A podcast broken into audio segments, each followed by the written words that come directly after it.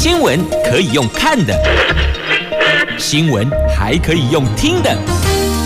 亲切的早安问候，专业的新闻分享，欢迎加入美英主持的 News Online，说新闻给你听。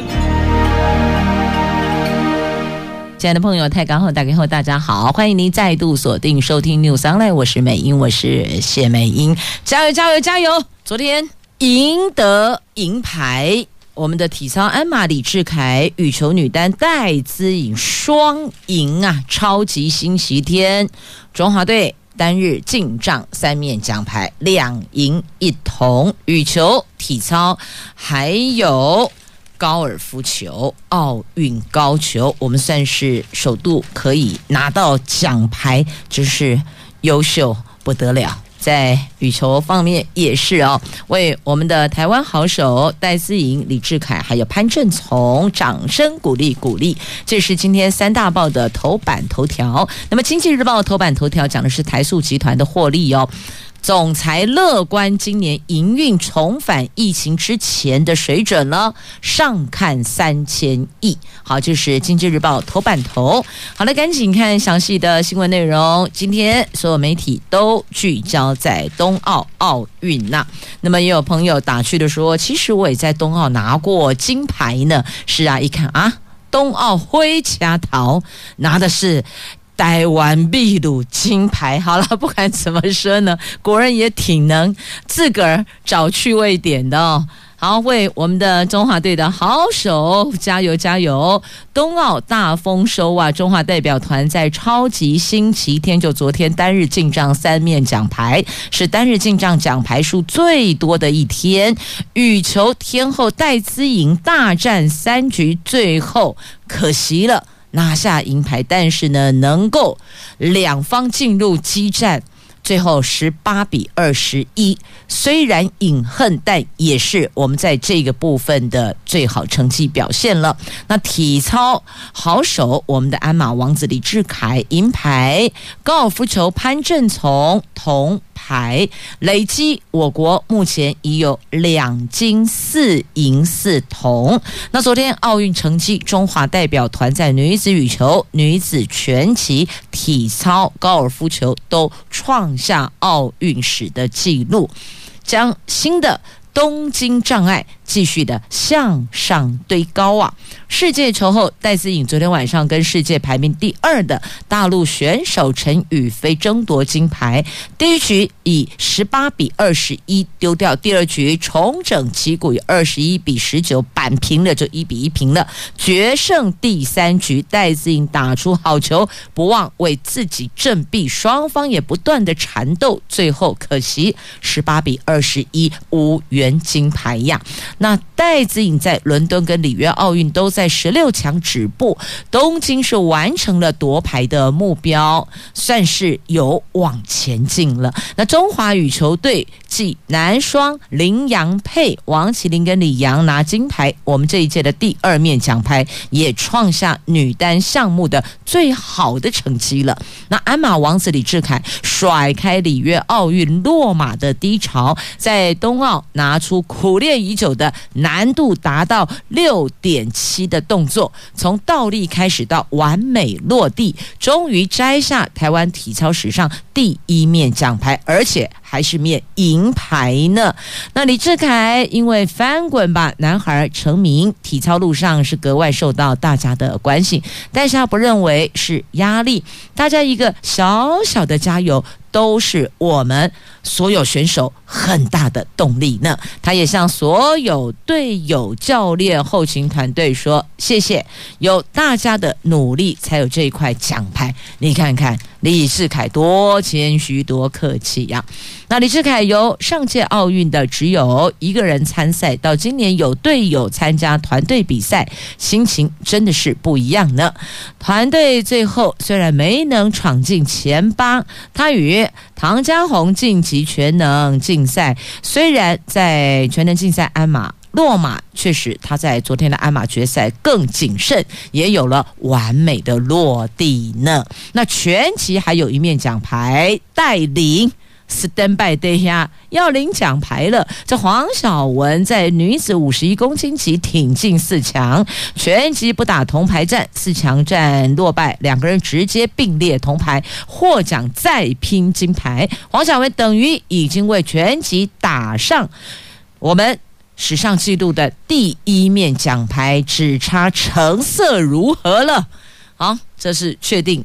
准备要去领的奖牌了。那目前我们的奖牌数已经冲到十面了，这也是缔造中华代表团史上最佳成绩。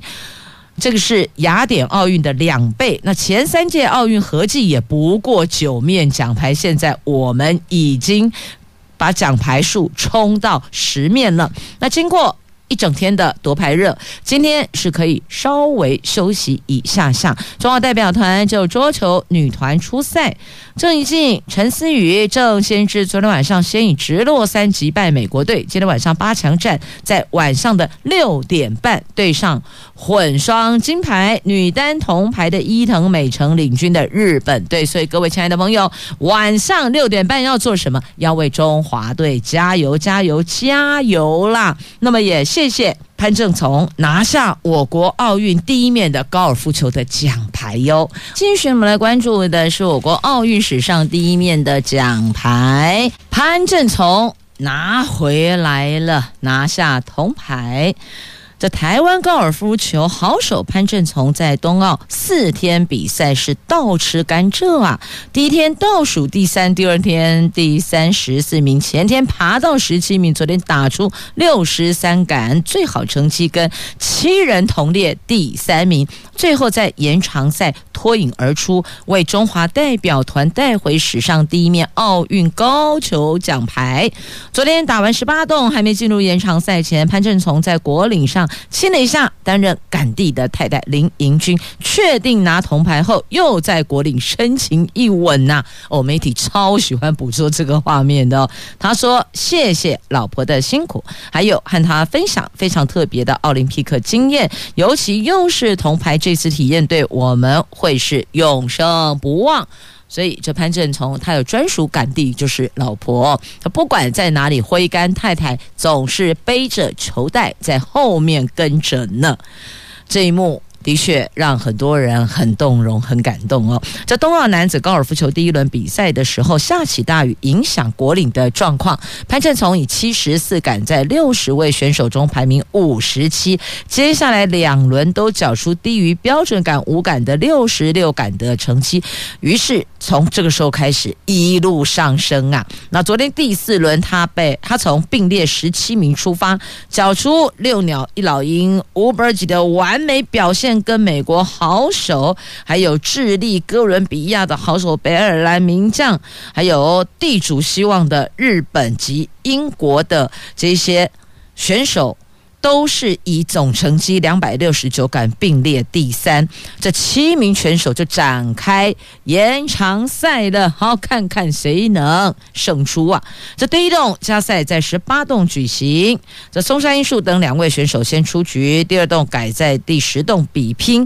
这有五位选手，那在第三洞，然后一直到第三洞的这个加赛选在第十一洞，潘只有潘政琮跟。柯林森川推进 birdie，两个人回到十八洞进行宙斯赛，最后总之就是经过了一连串的厮杀呀，那个过程是很刺激的，把铜牌带回来了。他说这场比赛肯定是生涯最刺激的。从没有为第三名那么兴奋过，而且又是七人延长赛，很少美巡赛或大赛有这样的体验。他说超刺激的。那里约奥运是以三十名完赛的小潘说，今天中华代表团已经创造历届最好成绩，他受到很大激励，希望也能站上颁奖台。虽然经过第一天的那个时候，感觉目标很远，但是很开心，最后有。达阵了，在亚运拿过两个金牌，奥运一直是他所列下的人生下个目标。这次夺牌算是完成自己的最后拼图，所以这块奖牌对小潘来讲是意义非凡的。好，那他算是从家里开始感受到、学习到。接触到高尔夫球，因为父母亲工作的关系在球场，所以他其实从五岁就开始在场边了。跟他的哥哥两个人是这个样子接触到高尔夫球的。那这一次能够站上奥运，坦白说真的是家族之光，也是我我国有选手能够站上奥运的高尔夫球场上拿下铜牌，站上颁奖台的第一人呐、台湾之光五五啊！所以有，这里没内功。昨天他拿奖牌，其实媒体都已经守候了，在这个问他就准备采访他的父亲啊，父亲当然就说很开心啊，孩子从小接触，家境并不宽裕，那是因为父母亲工作的关系，孩子有机会。开始从场边哦跟着学习看起，那也说了，小时候因为爸妈上班时间很早，其实两兄弟也是起早哎，四五点就在球场嘞，清晨套炸细狗店就在球场了，所以是这个样子去学习起来的，所以有志者事竟成啊。继续呢，我们来关注是《经济日报》的头版头条的新闻。台塑集团总裁王文渊乐观集团今年的获利动能，他认为今年台塑获利总和要超越二零一九年的两千零五十九亿元，应该不难呐、如果要赶上二一零。八年的二零一八年的三千六百九十四亿元，则仍有些差距，但是会以这个目标作为目标。整体而言哦，渴望回到疫情前的水准啦，所以呢，上看三千亿呀。法人推估。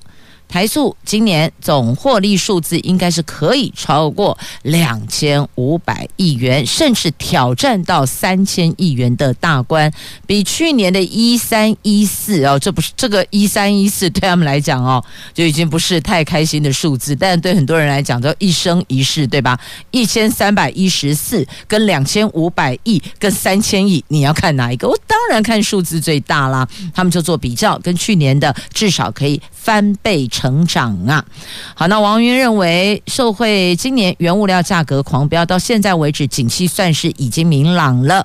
根据台塑四宝已经公布的字节数字，上半年共计大赚一千三百二十六亿，创下史上最强的上半年，表现算是相当的不错呀。那展望今年下半年。他认为石化业受油价影响的程度太大，现在还有些看不太清楚，所以说现在来看下半年也不是太精准啦。但整体来说，台塑集团今年的获利应该不确定可以。他虽然今年整体获利不不仅确定可以超过二零二零年，就超过去年，也飞跃二零一九年疫情前发生的获利数字。应该这不会太难啦。好，那其他像台塑、美国、大陆宁波跟越南钢厂，今年营运也都是锐不可挡。那由于美国跟大陆今年疫情有控制下来，而且疫苗施打的速度很快，经济活动陆续恢复，对于石化品需求相当旺。今年台塑集团在美国、在大陆的事业获利表现都比去年好很多。所以非常的乐观，这是《经济日报》头版头条的。那么再来关注台湾股市，外资七月扩大卖超，引发台湾股市动荡。展望八月份的行情，对啊，现在八月了，不是在七月，现在已经八月，八月二号了。内外资法人认为，由于多空因素夹杂，预期行情将转为季线到月线间的大区间整理格局，预估指数区间是一万七千一百八十三点到一万七千六百五十一点，要。提防震荡风险。由于第三季进入传统旺季，为台湾股市企业获利高峰看好的是半导体，包括晶圆代工、封测、IC 以及伺服器、ABF 载板等族群。啊，这个是在股市八月份，他们叫做五族群聚光。哦，这个五族啊，哦，五族共和五族啊。晶圆代工、封测、IC 设计、伺服器跟 ABF 载板这五族群聚光啊。那再来看台股的短线有望弹升呢。上个礼拜五就是七月三十号，台湾股市的指数期数啊，这指期夜盘。一反近来卖压沉重、震荡盘软格局，指数在市场多头大反攻的情况下，开高震荡收高，中场大涨一百零六点，坐收一万七千两百八十点，预期将有机会激励今天的。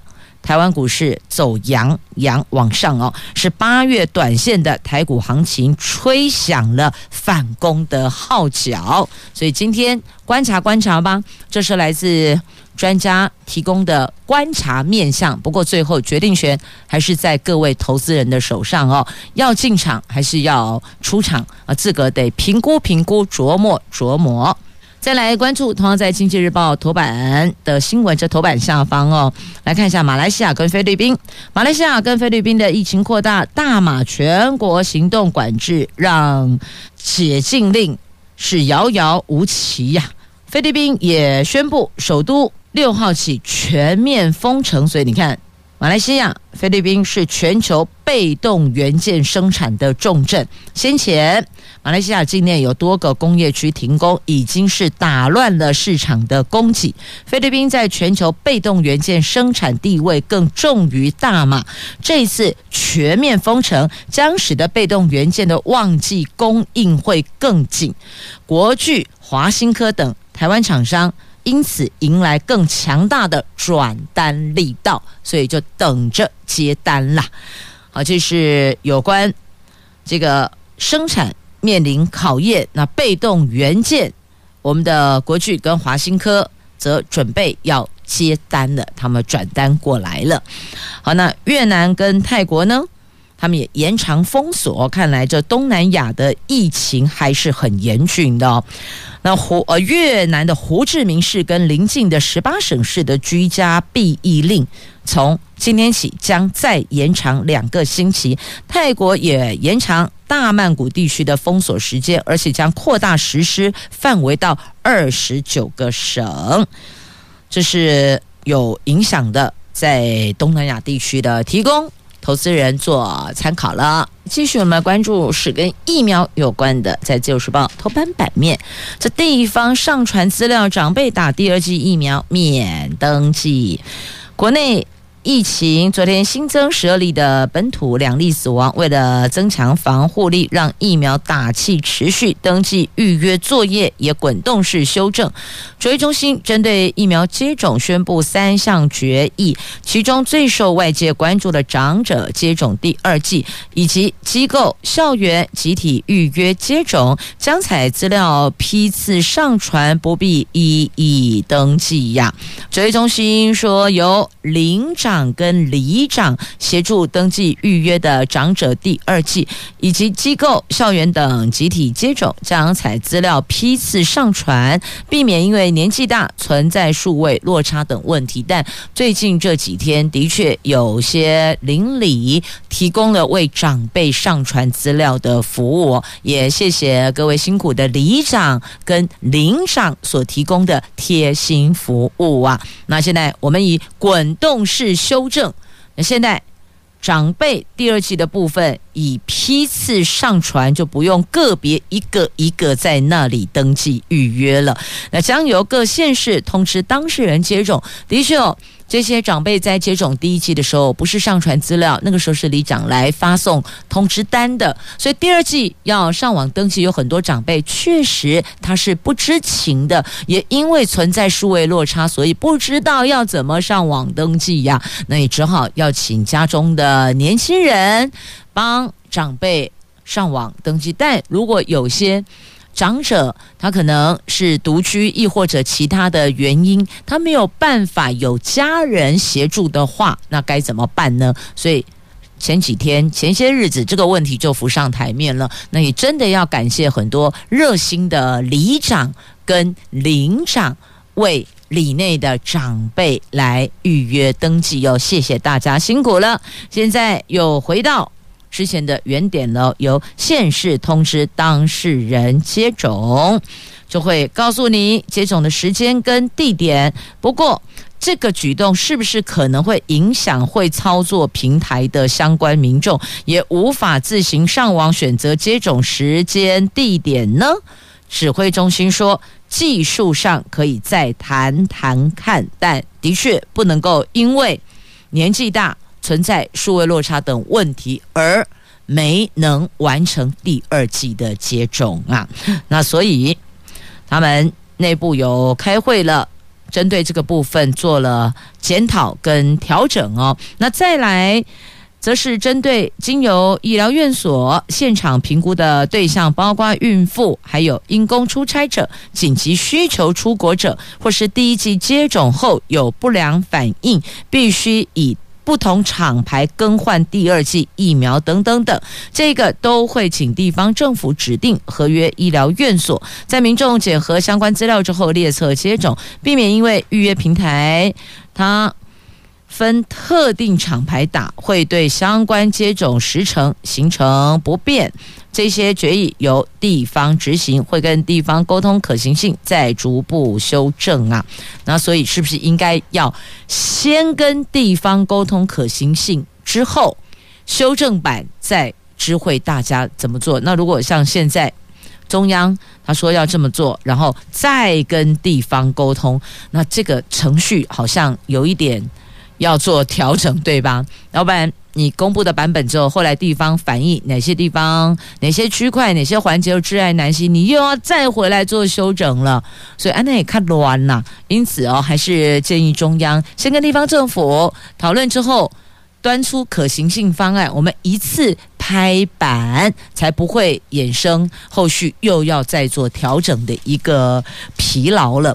那再来这疫苗的数量的部分，因为 AZ 跟莫德纳都快要用完了，那现在怎么办嘞？现在只好先提供给要施打第二剂的民众。也就是说，如果你连第一剂都还没接种的，可能就再等等，等疫苗到之后。再来安排了。那疫情的，因为疫情关系，疫苗接种算是越来越踊跃，但是呢，供货不足啊。现在国内现存的 AZ 疫苗及莫德纳疫苗即将用完了，恐怕没有办法提供下一轮登记者施打第一剂。那因为 AZ 即将见底，指挥中心说，第五轮接种将以莫德纳为主，而且是。先提供给接种第二剂的国人。也就是说，第一剂已经打莫德纳了，那现在就先提供给要打第二剂的。那全国现在只剩六十八万九千剂，想要打第一剂者，几率算是比较低的。那指挥官也坦言，手头上的莫德纳数量相对少，中央只剩五十六万剂，地方还有一些量，将优先提供第二剂接种。那根据统计，还有一百九十二万名的长者排队等着打第二剂。这个长者就是六十五岁到七十四岁，如果九月一号前无法及时到货，恐怕衔接上就会有空窗，就得再等等了。那指挥官也提醒，第一剂第一类到第三类对象，还有孕妇，像。第一剂接种莫德纳的，如果在八月十一号之前间隔二十八天以上，务必在八月三号中午十二点前完成意愿登记，才能够如期的接种第二剂。所以在这里再重复一次提醒：第一类到第三类对象还有孕妇，如果你第一剂是接种莫德纳的，而且在八月十一号之前。您间隔已经有二十八天以上了，请您务必在八月三号中午十二点以前完成意愿登记哟。这样子会换算吗？有两个时间点，第一个是八月十一号之前，如果你跟第一剂接种的间隔时间有二十八天的话，那记得在明天中午十二点以前要完成意愿登记，这样子自己会换算了哦。好，如果不懂的话，再询问一下了解的亲朋好友，千万不要错过意愿登记而错失了第二剂的接种了。好，就是因为目前疫苗的数量，所以可能要做一些提醒跟调整安排。那现在就只能够再往下等等，是不是九月一号之前有？其他的疫苗数量能够到货，那我们完成规定的检验之后，就可以开始配送地方安排接种了。好，这是疫苗的区块。来继续，来关注的是《旧时报》头版下方的新闻。好，我们是不是有机会可以让台湾的猪肉销往全世界呢？因为哟、哦，就过去口蹄疫的问题啦。台湾口蹄疫去年成功拔针，今年春节后，农委会启动典型猪瘟拔针的哨兵猪计划，全台大概有一百五十场养猪场的首批的哨兵猪已经陆续进入屠宰排程。农委会副主委说，目前这些哨兵猪都没有发现典型猪瘟病毒，如果一切都顺利。明年年中就可以评估典型猪瘟拔针了。去年我国口蹄疫顺利拔针，但是呢，我国仍是世界动物卫生组织认定的典型猪瘟疫区，因为日本等国仍禁止传统猪瘟疫区的生鲜猪肉进口。为了要让我国的猪肉可以外销到世界各国，农委会责定全台湾超过三百场的养猪场，每座养猪场大概有。有两三胎小猪不打疫苗，和其他施打疫苗猪只混合养、混合饲养，观察小猪成长过程中是不是染疫，了解它体内跟环境是不是有潜藏病毒啊。目前第一批的哨兵猪已经陆续进入屠宰排程，目前一百五十场的养猪场中，大概有三千头的哨兵猪体内都没有。发现传统猪瘟的病毒，这个计划将进行到明年的六月。如果顺利的话，就可以评估拔针了。那除了台湾十几年已经没有养猪场爆发传统猪瘟案例之外，台湾野猪身上也没发现传统猪瘟病毒啊，是农委会决定启动拔针关键的要素。如果一切都顺利，能够顺利拔针，台湾猪肉就可以销往全世界了。好，这个是在《自由时报》头版下方的新闻。那么到这儿哦，四大报头版版面都对都。带您一块来聚焦了，那么还有一则图文呢，这个我想留待节目最后一 part 再来关注。好了，这是解封旅游相关的话题。那我们先来看天气哦，这即便解封了，也得要老天爷赏脸呢。如果你看像最近这雨炸中南部，那还能出门吗？民宅都泡在水里了，救灾都来不及了。这国家警报三连发，中。彰投、中彰、嘉南、高屏地区有多处处在汪洋之中，有七十七处土石流是红色警戒呢，连小琉球也罕见的淹水，交通船紧急的停航，stop 停下来。高雄市超大豪雨，累积破了七百毫米，田寮二人溪溪水暴涨，水淹有二楼高。淹到二楼嘞！气象局说，南部的这种豪雨恐怕会持续一个星期呢。西南气流雨势的影响，昨天呢是猛炸中南部，一大清早，屏东。台南小琉球连发三则大雷雨的国家警报，高雄玉游山还出现了今年全台湾首次的超大豪雨。农委会昨天晚上针对了嘉南高屏地区发布了七十七条土石流红色警戒，其中高雄茂林万山里、屏东来义乡来义村，甚至是。大规模的崩塌，哎，屏东县一度六千多户停电，中彰嘉南高屏地区也多处成了一片汪洋啊。山区的土石流也造成了交通中断。气象局统计，昨天到晚上十点，全台湾的日雨量累积前六名都在高雄，哎，而且都有四百四十六毫米以上。第一是玉游山的五百三十三点五毫米，第二、第三依序是善平林市。五百二十七毫米，六龟林市四百六十点五毫米，所以你看看这些雨量都超可怕的。那因为二人溪暴涨，高雄田寮区有三户民宅淹水一百二十公分，达到半层楼的高度。那永安区的新港里的水是淹到了膝盖，家具全部泡在汪洋中。有人是守着家园到半夜三点，急着用木板挡水，有人担心。水会一直淹到二楼，深夜忙着打包移往其他地方避难呐、因为土石流红色警戒，桃园六龟、甲仙、茂林、山林等都撤离。那撤离人数有一千多人呢，全部赶快到安全的地方去避水患呐、那屏东琉球乡十多年来第一次掏机盖马路成了河。就放眼望去，你看不到路在哪里，全部都是河，都是一片汪洋啊！那更惨的有花生田泡在水里，农友很担忧，这花生田变花生汤了，这下子怎么收成啊？所以这一场豪雨，陆续的灾情，陆续的农损，后续都会再做提报啊。那这个礼拜。接下来还有一个星期还是会下雨的，只是雨势会比较趋于和缓，南部还是得防好雨呀。好，这个就是天气哦，天气不好，即便解封了，哪儿也去不了啊。好，那么再继续来关注的这个是教育的话题，来看阳明交大跨领域医学系首次开系内转组。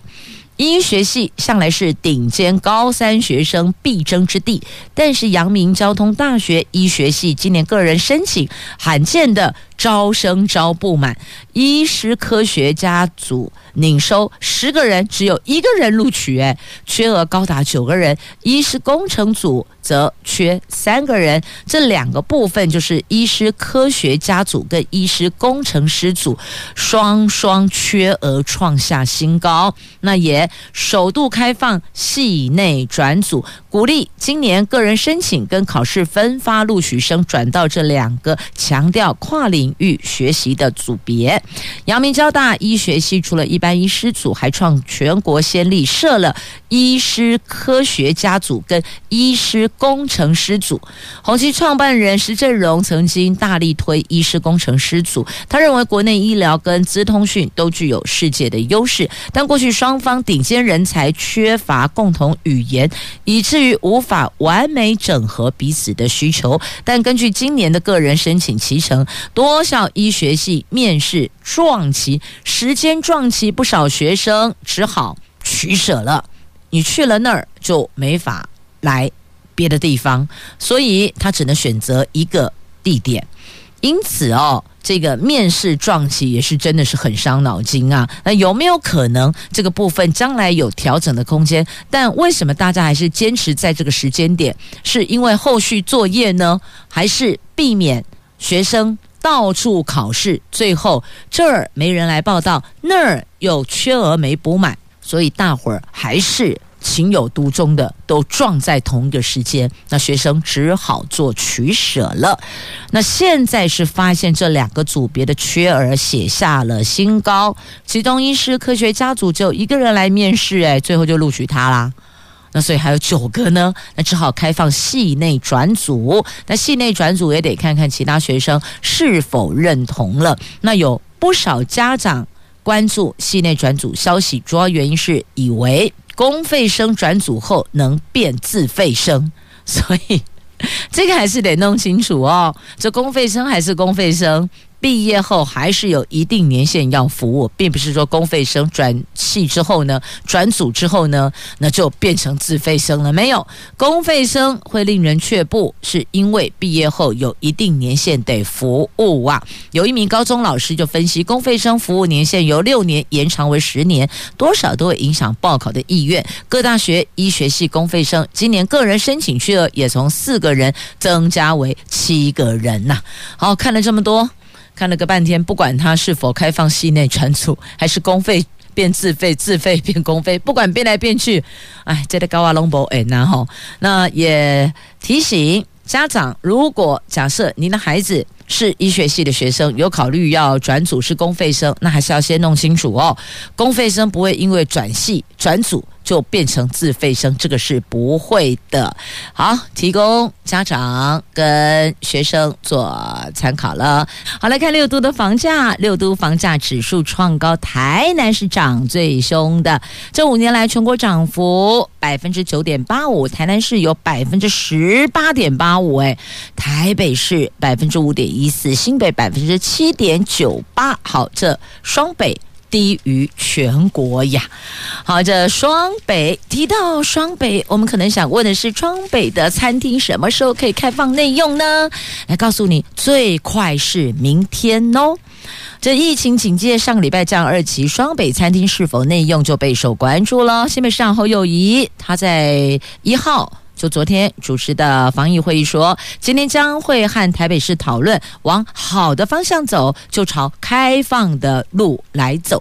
那台北市则说，今天上午将在例行会议中讨论餐饮开放内用的议题，确定后会在今天下午的记者会宣布，最快可能实施点是明。贴那另外呢，水域啦、运动场跟图书馆会分阶段解封。那人就问说啊，大型展演能不能放宽呢？啊，能不能放宽要问中央了哦。八月九号宣布，学者建议。是边境跟八大行业防疫的成效等，月底再适度放宽，等于说没有清零之前，民众无法安心。但是呢，这大型展演确实也是很多团体已经准备了许久，要登台，要开始邀大家一起来参与的，持续的放呃，持持续的封下去。